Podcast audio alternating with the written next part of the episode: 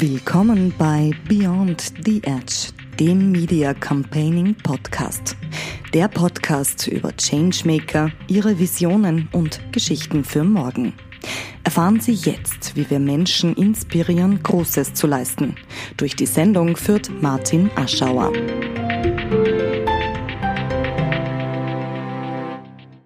Ich bin heute zu Gast bei Foodwatch, dem Watchdog, der sich für gerechtere Lebensmittel einsetzt im weitesten Sinne.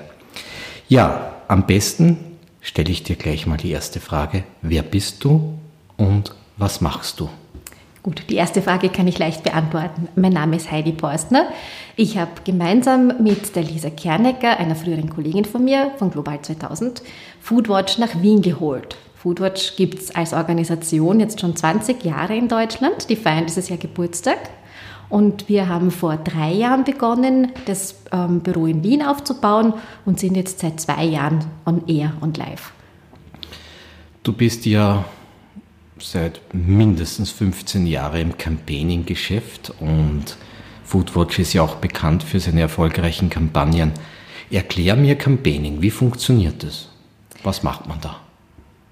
Äh, Campaigning ist eine der spannendsten Aufgaben, die man haben kann wenn man aufmerksam durch die, durch die Welt geht, dann merkt man eigentlich immer wieder, wo Probleme sind, wo Dinge nicht im Reinen sind, wo es gerade nicht rund läuft. Und für Foodwatch schauen wir uns das speziell im Lebensmittelbereich an. Unser Ziel ist halt, die Lebensmittelpolitik so zu gestalten, dass sie zum einen konsumentinnenfreundlich ist, zum anderen aber auch, dass die Produktion von Lebensmitteln weder Tieren noch der Umwelt schadet.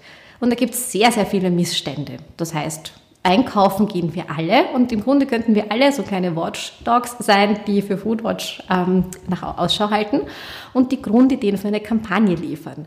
Zum Beispiel ein Lebensmittel im Supermarkt hat eine ganz plakative Werbung, tut so, als ob es besonders gesund wäre, schreibt ganz groß drauf, mit wie vielen Vitaminen es äh, zum Beispiel ein Saft angereichert worden ist. Und dann schaut man sich das näher an und schaut an, was steckt eigentlich hinter dieser Werbung. Ist die legitim? Führt uns die als Konsumenten, Konsumentinnen womöglich in die Irre? Handelt das Unternehmen hier rechtmäßig? Und wenn es rechtmäßig handelt, sind die Gesetze scharf genug, stark genug, damit sie uns Konsumentinnen und Konsumenten vor Irreführung schützen?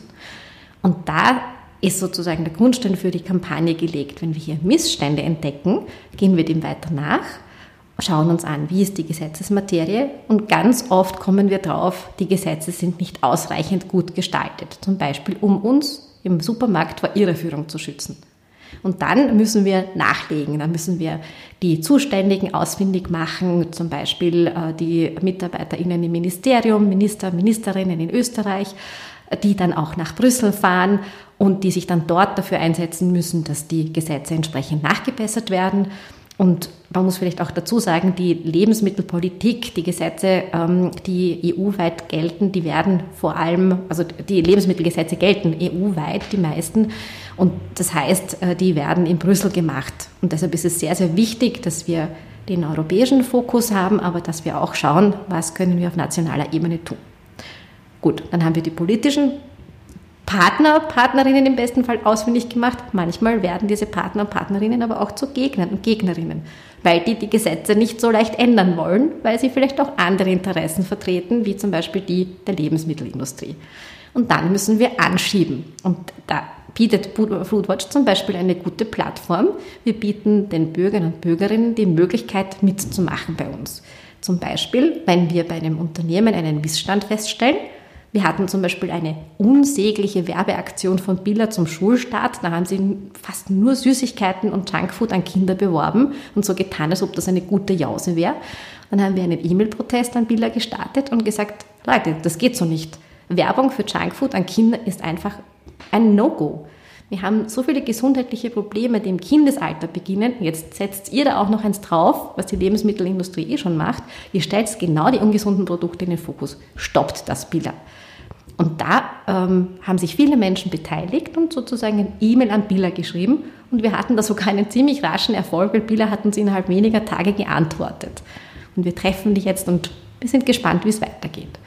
Und damit habe ich euch schon die wesentlichsten Elemente einer Kampagne erzählt. Das heißt, das Problem ausfindig machen, ausfindig machen, wo sind denn die Stellschrauben, politisch oder bei den Unternehmen, die Menschen informieren, ihnen auch die Möglichkeit zu geben, ihre Stimme zu erheben, mitzumachen, sich zu beteiligen an Veränderung, mobilisieren, was ganz stark über Online passiert heutzutage, also über E-Mail-Protests oder Petitionen oder auch Mobilisierung über Social Media, sich äh, den richtigen Partner oder das richtige Gegenüber suchen und zu versuchen, Veränderung zu bewirken, indem man zeigt, wir sind nicht alleine. Wir zeigen zwar das Problem auf, aber wir sind hinter uns sind ganz, ganz viele Menschen, die dieses Problem auch sehen und die Veränderung mittragen wollen, mitgestalten wollen. Also wenn ich das jetzt vielleicht überspitzt kurz zusammenfassen fasse, es beginnt alles mit einem Fehler. Ihr entdeckt irgendwo einen Fehler. Welcher Fehler hast, welchen Fehler hast du konkret selber mal gemacht und was hast du daraus gelernt und was könntest du weitergeben für zukünftige Campaigner und Campaignerinnen, dass die dann nicht unbedingt nochmal machen müssen? Also ein vielleicht, ähm, also etwas, was sich dann als im Endeffekt als gar kein Fehler, sondern als eine positive Wendung herausgestellt hat, war ähm, meine erste große Online-Kampagne, ähm, damals noch für die Umweltschutzorganisation Global 2000 wo wir ähm, einschätzen sollten, wie viele Menschen werden sich denn äh, diesem Problem, das wir damals ausfindig gemacht haben, anschließen. Wie viele Menschen werden wir schaffen, zu mobilisieren, zu bewegen, zu einer Unterschrift zu kriegen, damit die äh, zeigen, wir sind viele und damit die Änderung in, damals war es ein, ein Gesetz, das nicht in Kraft treten sollte, damit das passiert. Und wir haben im Team ein sehr, sehr niedriges Ziel eingesetzt, von dem wir damals aber dachten, das ist schon riesig hoch. Das wird einfach, das werden wir sowieso sehr schwierig äh, erreichen. Und wir haben sehr klein gedacht. Und durch dieses sehr klein Denken sind wir fast ein Stück weit überrollt worden von der Begeisterung der Menschen, die sich dann angeschlossen haben und die mitgemacht haben. Und das war für mich so ein Moment, wo ich gedacht habe, wenn es ein Problem ist, ähm, das viele Menschen betrifft. Und wenn wir es schaffen, das gut zu erzählen, worum es geht, und wenn wir es schaffen, den Menschen klar zu vermitteln, es gibt auch die Möglichkeit, etwas zu verändern, dann dürfen, dann sollen, dann müssen wir groß denken. Und das habe ich mitgenommen für alle Themen, die mir jetzt so begegnen im Lebensmittelbereich. Dass ich mir anschaue, ah ja, das ärgert mich jetzt vielleicht ganz kurz im Moment im Supermarkt, aber wenn ich mir die Geschichte dahinter anschaue, dann steckt da oft, dann stecken da Konzerninteressen dahinter, dann steckt dahinter, äh, die Lebensmittelindustrie will Profite machen, die macht sie ganz oft auf Kosten unserer Gesundheit oder auf Kosten der Umwelt. Und das ärgert vielleicht nicht nur mich im Supermarkt, gerade in dem Moment, sondern das ärgert ganz viele Menschen. Das heißt, ich habe den Mut und traue mich, äh, die Geschichte so groß zu denken, äh, dass sie viele Menschen mitnehmen kann und dass sie viel bewegen kann. Du hast aber was Spannendes jetzt für mich gesagt oder ein Stichwort da reingegeben, nämlich das Team hat das irgendwie das Potenzial niedriger eingeschätzt, wie es am Ende des Tages dann war. Wie schaut denn so ein Team aus oder wie schaut das perfekte Kampagnenteam aus? Welche Fähigkeiten muss man da mitbringen? Wer sitzt da in einem Kampagnenteam? Wie viele Personen sind das idealerweise? Die Kampagnenteams schauen in den unterschiedlichen Organisationen, glaube ich, ganz unterschiedlich aus. In etablierten Organisationen sind die sicher ganz, ganz viel größer, als sie bei uns sind. Wir von Foodwatch sind im Moment vier Menschen, die sich hauptberuflich mit dem Thema Lebensmittelpolitik beschäftigen und eine Assistentin, die uns in der Recherchearbeit unterstützt.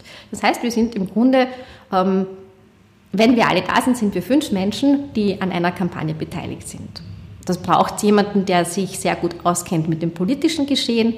Es braucht jemanden, der gut im Recherchieren ist, der die Zahlen, Daten, Fakten für den Hintergrund liefert, der aufspürt, womöglich auch, wo sind die Gesetzeslücken, der auch identifiziert, wo kann man denn Veränderung bewirken. Dann braucht es Menschen, die sehr gut Geschichten erzählen können. Jemanden, der einfach zum Beispiel ein schwieriges, komplexes Thema ähm, wie was passiert denn da auf dem Lebensmittel mit der Werbung? Warum ist denn das jetzt äh, vielleicht zwar rechtlich in Ordnung, dass da ein, ein großer Werbesticker auf der Verpackung draufsteht, Natur pur, aber in Wahrheit ist da ganz wenig Natur drinnen. Also wir haben zum Beispiel ein Gummibärchenpackerl gefunden, äh, da steht drauf vor den Natur pur, das ist ein reiner Werbeschmäh, weil in dem Gummibärchenpackerl ist nichts drinnen, außer sehr, sehr viele Zusatzstoffe. Ähm, und da braucht es jemanden, der das gut einordnen kann und der diese Geschichten, die oft dahinter steckt, eine komplexe, ähm, quasi ein komplexer ähm, Also das Problem hinter dieser Geschichte ist zum Beispiel, dass es keine rechtliche Regelung dafür gibt. Und rechtliche Regelung klingt sehr sperrig, ja, das ist noch nichts, was emotionalisiert. Aber es braucht jemanden im Team, der die Geschichte gut erzählen kann, der Emotionen erwecken kann bei den Menschen, der weiß auch, wie erzähle ich es denn welcher Zielgruppe, der sich sehr genau hineinfühlen kann. Wenn jetzt besorgte Eltern äh, sich über das Junkfood, Junkfood-Werbung ärgern in Billa, ähm, wie kann ich denen denn äh, helfen, sozusagen eine, eine Botschaft mitgeben, ihr könnt was tun, damit die nicht in der Verzweiflung und im Ärger verharren. Ich brauche natürlich aber auch Menschen, die sich sehr gut technisch auskennen. Jemanden, der die Webseite gut betreuen kann, der dann so einen E-Mail-Protest oder eine Petition gut aufsetzen kann, die Website so gestaltet, dass sie ansprechend ist, dass die Menschen leicht mitmachen können.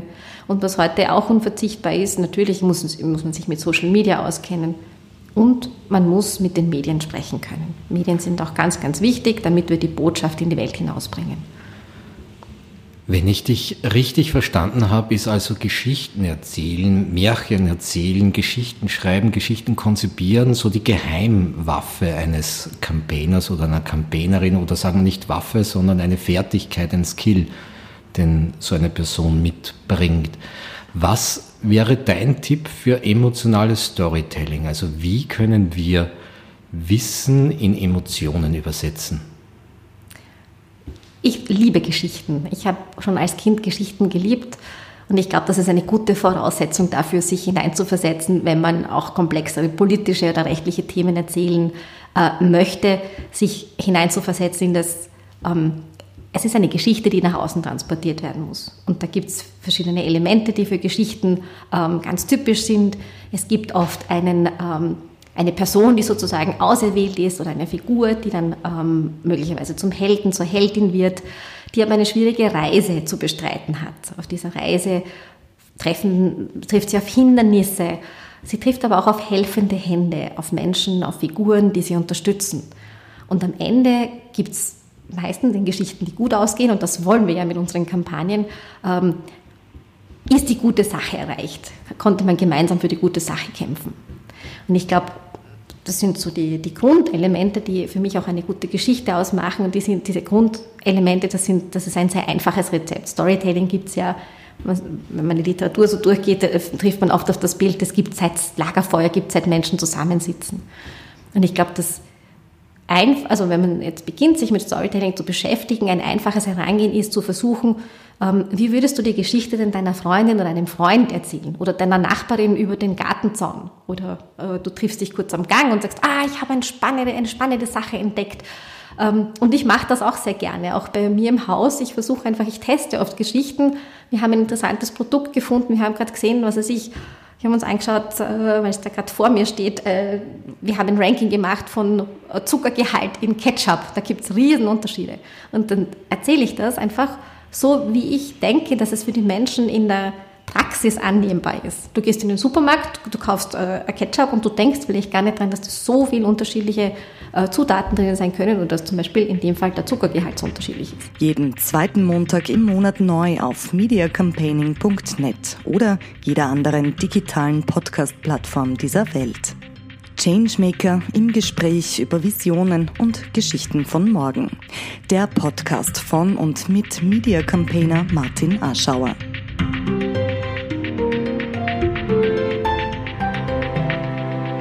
Das ist ein wahnsinnig tolles Stichwort. Zucker. Zucker ist etwas, was mich sehr interessiert.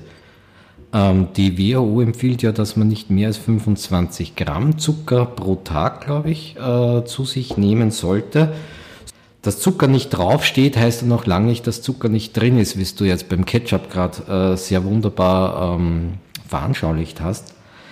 Ähm, was ist das Problem hinter dem Zucker? Weil ich habe gelesen, etwas, was mich viel mehr erstaunt, weil jeder lernt irgendwie, na, Zucker ist schlecht für die Zähne, na gut, dann fällt er halt aus, gehen wir zum Zahnarzt, holen wir sehr Plomben. Aber ich habe gelesen, 25 Prozent der Leute, die mehr Zucker essen als 50 Gramm bei den Männern, werden depressiv. Welche Nebenwirkungen von Zucker oder warum ist Zucker so gefährlich? Ich glaube, um diese Frage zu beantworten, müsstest du mit einem Mediziner, einer Medizinerin sprechen. Ähm, da gibt es sicher gute Informationen, Datenlagen, Forschungsergebnisse. Auch die Europäische Behörde für Lebensmittelsicherheit hat letztes, also dieses Jahr im Frühling, also 2022 im, ähm, im Frühling, eine Bewertung herausgegeben. Das ist im Grunde kann man keine sichere Dosis feststellen. Das heißt, es ist sehr schwierig zu sagen, okay, es gibt ein sicheres Level von Zucker, den man täglich aufnehmen kann, ohne dass irgendwas passiert.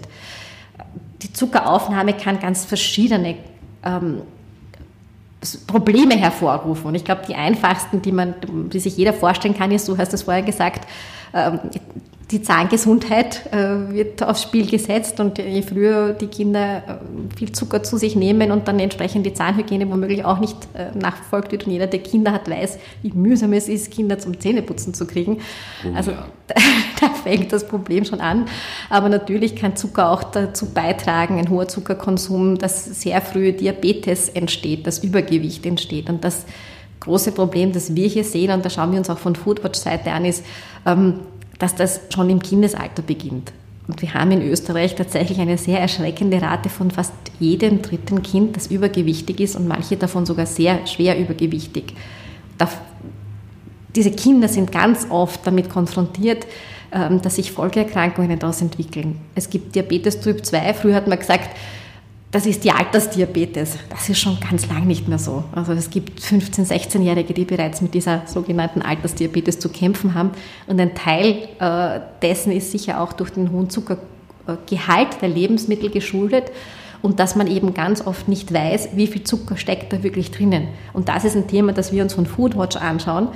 Wir versuchen dem auf die Spur zu gehen, ähm, was sind denn für Zutaten zum Beispiel drinnen, die auch indirekt Zucker sind? Oder wie viele verschiedene Namen kann Zucker haben? Also ich habe Ernährungswissenschaften studiert. Äh, ich kenne die, die chemischen Begriffe von, den verschiedenen Zuckerarten oder von den verschiedenen Zuckermolekülen. Das kann man aber vom Konsumenten, von der Konsumentin nicht erwarten. Ich kann ja nicht erwarten, dass die Menschen ein Ernährungswissenschaftsstudium absolviert haben oder ein Chemiebuch mit haben, damit sie diese, diese Begriffe übersetzen können. Das heißt, da ist ganz, ganz viel mehr Transparenz gefordert von uns auch an die Hersteller, dass die Verpackungen klarer ähm, gekennzeichnet sind, dass in der Zutatenliste ganz klar drinnen steht, das ist Zucker, zumindest als Erklärung, und dann kann der chemische Begriff von mir aus dort stehen, ähm, dass die Menschen einordnen können, wie viel von dem Lebensmittel also Lebensmittel können ja auch von Natur Zucker enthalten. Ne? Also wenn das ähm, zum Beispiel selbst Getreide, ja, also selbst Haferflocken enthalten von Natur Zucker ähm, oder Hafermilch, die jetzt äh, immer öfter konsumiert wird, ähm, dass man da einen Unterschied sehen kann als Konsument, Konsumentin. Ist das ein Zucker, der zugesetzt worden ist, den der Hersteller hineingibt, weil er sich vielleicht äh, andere Rohstoffe, die vielleicht teurer sind, sparen will, weil er einen äh, starken Geschmack hervorrufen will, was auch immer. Aber dass wir da einfach wissen, was ist von Natur aus drinnen und was ist zugesetzt worden. Und das ist zum Beispiel ein Thema, das uns sehr stark beschäftigt, weil das ist rechtlich derzeit nicht vorgesehen. Liebe Heidi, worauf bist du stolz in deinem Leben? Ich knüpfe da gleich an das Beispiel an, ähm, das ich vorher als Fehler genannt habe, äh, nämlich die Kampagne, die wir damals zu klein gedacht haben.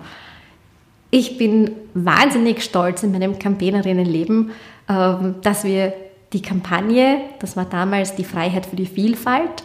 Da ging es darum, die alten Sorten zu retten, damit sie nicht unter die Räder von, der, von einer sehr, sehr strengen industriefreundlichen EU-Saatgutverordnung kommen, dass wir diese Kampagne gewonnen haben. Wir haben damals, ich glaube am Ende waren es fast eine halbe Million Menschen mobilisiert in ganz Europa. Wir haben so und so viele Länder dazu gebracht, mitzumachen. Äh, Kleinstbäuerinnen, äh, Saatgutsammler, Sammlerinnen, äh, sogar die Vermarkterinnen, Vermarkter haben mitgemacht. Und was wir heute sehen, ist, ähm, jeder kennt es wahrscheinlich und es scheint einem selbstverständlich und vor ein, Jahr, ein paar Jahren wäre es wahrscheinlich wäre es fast verschwunden gewesen. Die bunten Paradeiser. Die sind ein Riesenerfolg unserer Saatgutkampagne von damals und ich bin als Campaignerin wirklich sehr, sehr stolz, dass wir die damals gemacht haben, dass wir sie durchgezogen haben, obwohl wir gedacht haben, oh Gott, Saatgutverordnung klingt wahnsinnig komplex, wahnsinnig schwierig. Wir erzählen es den Menschen. Wir haben es geschafft, gute Geschichten zu erzählen, den Menschen ganz klar und einfach verständlich zu machen, was ist hier, ähm, was riskieren wir hier gerade, dass verloren geht und was können wir aber gemeinsam retten. Und wir haben die Vielfalt damals gerettet. Darauf bin ich sehr stolz. Und was kannst du besonders gut? Ich glaube, ich kann gut Geschichten erzählen und ich glaube, ich kann gut Menschen begeistern und mitnehmen. Nochmals zurück zum Zucker. Ähm, wer steckt hinter der Zuckerlobby? Warum gibt es so viel zuckerhältige Produkte dann in den Regalen? Das ist eine sehr gute Frage, die werden wir als Recherchefrage mitnehmen für Foodwatch. Was ich dir zum einen darauf sagen kann, ist ähm, das große Problem, dass Zucker in Übermaßen zugesetzt wird. Es wird gerne gesagt, ja, Menschen möchten, ähm, haben eine gewisse Erwartung, dass zum Beispiel ein Pudding so oder so süß schmeckt oder das Joghurt muss so oder so süß sein, damit es angenommen wird. Wir hören auch ganz oft bei unserer Kindermarketing-Kampagne, wo wir gegen die äh, Werbung für Junkfood, die sich an Kinder richtet, vorgehen, da hören wir ganz oft von den Herstellern, aber Kinder mögen doch Süßes und Kinder brauchen den süßen Geschmack. Da muss man die Lebensmittel doch süß machen. Teilweise haben wir herausgefunden, dass Lebensmittel, die für Kinder gestaltet sind, also ganz normale Produkte wie zum Beispiel ein Tomatensugo, süßer gestaltet sind als dasselbe Produkt für den Erwachsenen.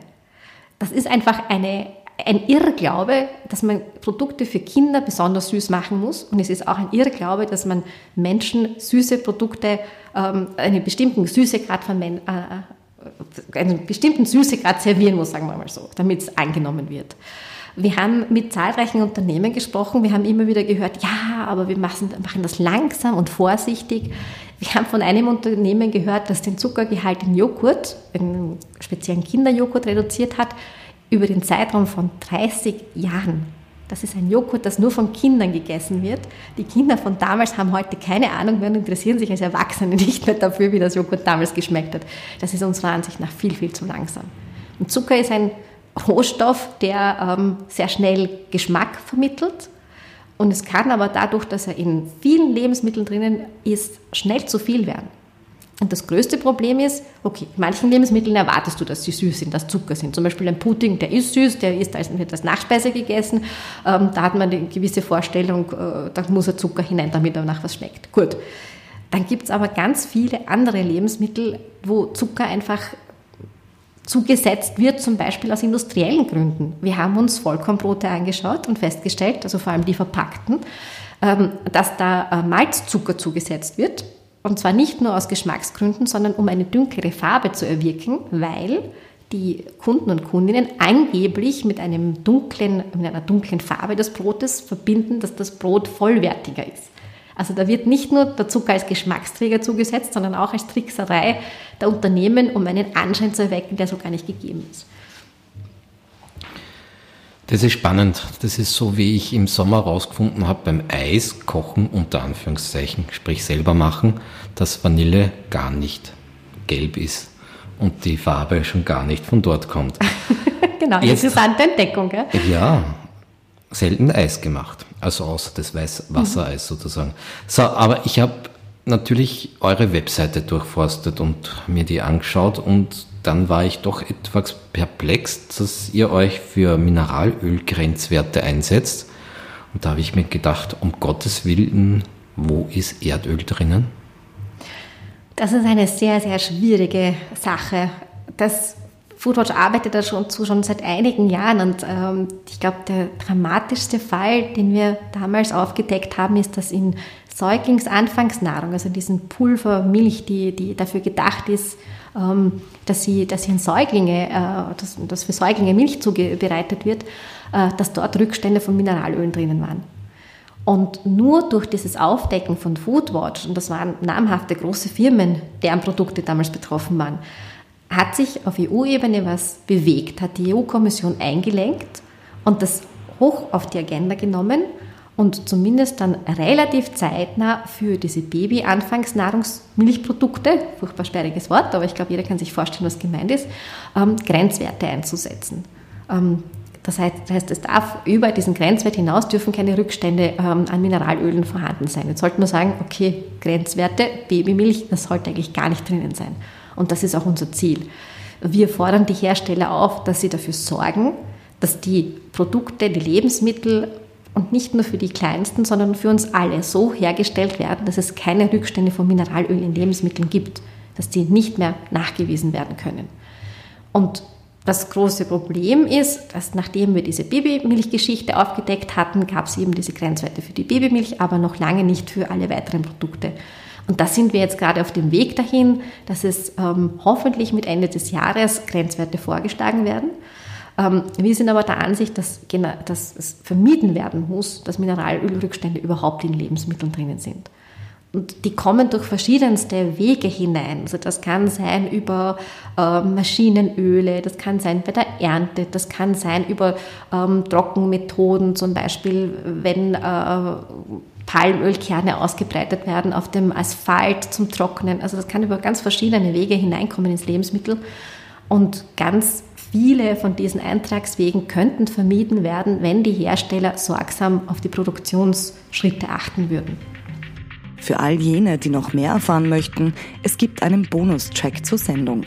Alle, die dieses Interview teilen, den Newsletter abonnieren oder den Podcast durch eine Spende unterstützen, bekommen weitere unveröffentlichte Highlights dieses Gesprächs exklusiv zugeschickt.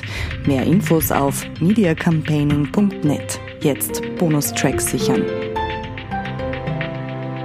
Aber das ist also nicht so wie bei der Schminke, sage ich jetzt einmal dazu wo man das Erdöl sich ins Gesicht schmiert, ist nicht so äh, reingemischt. Nein, das ist an sich, also das, was wir festgestellt haben, das sind keine bewusst zugesetzten Zutaten. Also wir haben uns den Bereich angeschaut, wo es um Verunreinigungen geht. Also wirklich ähm, Verunreinigung, also Rückstand ist eigentlich auch nicht das richtige Wort, das sind ja keine Rückstände im Sinne von, das bleibt drinnen, sondern es sind wirklich Verunreinigungen passiert, die von außen eingetragen wurden in das Lebensmittel und die da absolut nichts verloren haben. Und warum haben sie nichts verloren? Nicht nur, dass es gruselig klingt, wenn da Mineralöl, du hast vorher, ich glaube, du hast den Begriff Benzin gesagt oder so. Also man denkt da eher bei Mineralöl an, das tue ich ins Auto äh, oder das... Äh, ja, leider noch in viele Heizkessel kommt das hinein, äh, aber das hat mit Lebensmitteln an sich nichts zu tun oder jeder würde sich denken, das hat mit Lebensmitteln, das hat bei Lebensmitteln nichts verloren. Und leider äh, passiert das viel zu häufig nach wie vor. Wir haben ja auch letztes Jahr im ähm, Dezember noch einmal einen Test veröffentlicht, wo wir uns eine ganze Bandbreite von Lebensmitteln angeschaut haben. Da, waren, ähm, da war Schokolade für den Christbaumbehang dabei, da waren Suppenwürfel dabei, da waren Brot, äh, also so Schokoaufstriche dabei. Äh, und äh, immer wieder werden da Rückstände gefunden, auch in Suppen, Suppenwürfeln. Das will man sich nicht erwarten, ne? aber das passiert halt. Ähm, und wir haben die Hersteller damals auch aufgefordert, zum einen darzulegen, woher kommt das und sorgt bitte dafür, dass das nicht mehr passiert. Und das ist so, wenn wir vorher über das Campaigning gesprochen haben, das sind so die verschiedenen Etappen sozusagen. Das eine ist, äh, wir haben einen Verdacht, Mineralölverunreinigungen passieren. Wir schauen nach, wir machen Tests, in diesem Fall sehr aufwendige Tests. Wir schauen uns die politische Situation an, wir schauen uns die rechtliche Situation an. Das Recht hier ähm, hat ganz klar ausgelassen. Ähm, wir gehen auf die Unternehmen, das heißt, wir konfrontieren sie mit diesem Vorwurf, mit diesem Zustand, mit diesen Erkenntnissen und wir fordern sie auf, das zu ändern. Und wir fordern aber auch gleichzeitig, dass sich der äh, politische äh, Prozess so gestaltet, dass das Recht geändert wird. Weil nur wenn es rechtlich klare äh, Grenzwerte gibt oder wenn rechtlich klar festgelegt ist, es darf einfach nicht mehr nachweisbar sein, dann sind die Unternehmen auch verpflichtet, etwas zu tun und dann sind die Behörden auch verpflichtet, nachzuschauen, ob die Unternehmen was tun. Solange das nicht passiert, ähm, gibt es immer wieder diese Verunreinigungen. Damit sind wir wieder bei meiner Ursprungsfrage, sozusagen der idealen Ausbildung für Campaignerinnen und Campaigner, die es ja nicht gibt. Angenommen, auf dem Wifi wird es jetzt so eine Campaigning-Ausbildung geben. Wie wäre der Titel deiner Lehrveranstaltung? Wie ich die Welt zu einem besseren Ort mache. Das hört sich schön an. Wie sehen deine Visionen für die Zukunft aus? Oder für eine bessere Zukunft, für eine gute Zukunft? Wenn ich durch die Foodwatch-Brille schaue, ähm, wäre meine Vision, tatsächlich Lebensmittel im Supermarkt zu haben, die weder der Umwelt noch den Tieren noch den Menschen schaden. Dass jeder Mensch, ganz unabhängig vom verfügbaren Budget, ganz unabhängig vom Geldbörsel, beruhigt in den Supermarkt gehen kann und weiß, durch dieses Lebensmittel ist weder die Umwelt zerstört worden, noch mussten Tiere leiden, noch riskiere ich damit, meine Gesundheit zu gefährden. Das sollte selbstverständlich sein und das ist meine Vision für unsere Lebensmittelzukunft. Sollten alle Vegetarier werden? Das ist eine individuelle Entscheidung. Ich nenne sie immer die Ali Malucci-Frage, weil ich sie in dem Podcast vom Ali Malucci geflattert habe. Ähm, angenommen, du hast jetzt 8 Milliarden Leute vor dir, Ja. Aber du hast nur 25 bis maximal 45 Sekunden Zeit, sprich zwei, drei, fünf Sätze vielleicht. Was erzählst du den Menschen? Liebe alle Menschen dieser Welt, wir haben nur einen einzigen Planeten, den wir gemeinsam bewohnen. Lasst uns schauen, dass wir diesen Planeten für alle gut bewohnbar machen. Lasst uns schauen, dass wir auf dem Planeten so gut aufpassen, dass wir jetzt ein gutes Leben haben und dass auch die Kinder und die Kinder unserer Kinder und viele Generationen nach uns mit diesem Planeten gut umgehen und ein, eine, ein gutes Leben einfach verbringen können. Wovor hast du Angst? Dass wir das nicht schaffen. Und warum schaffen wir es trotzdem? weil es gute Campaignerinnen und Campaigner gibt wie uns, die sich dafür einsetzen, jeden Tag mit viel Gespür, mit guten Geschichten und mit viel, viel Energie und Aktivismus, damit es doch Veränderungen zum Guten gibt. Ich glaube, besser kann man den Schlusssatz überhaupt nicht mehr sagen für so einen Podcast. Danke für das Gespräch. Danke, liebe Heidi. Vielen Dank für die Einladung. Beyond the Edge, der Podcast von und mit Media Campaigner Martin Aschauer über Visionen und Geschichten von morgen, sagt auf Wiedersehen. Jetzt Kanal abonnieren und weiterempfehlen. Alle Folgen gibt es auf mediacampaigning.net sowie dem Podcast Player deines Vertrauens.